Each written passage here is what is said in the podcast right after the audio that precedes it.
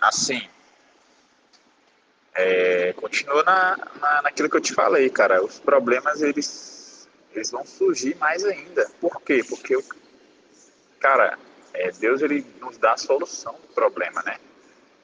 É, às vezes, o que acontece? Deus usa o problema para nos mudar antes de mudar o problema, entendeu? É isso que eu quero deixar bem claro para tu, que a vida cristã, na verdade, não é uma vida sem problema, é você sorrir do problema sabendo que na confiança de que Deus vai te fazer mudar por dentro, enxergar o que tem que ser feito e ele vai mudar a situação de uma forma melhor para você, entendeu?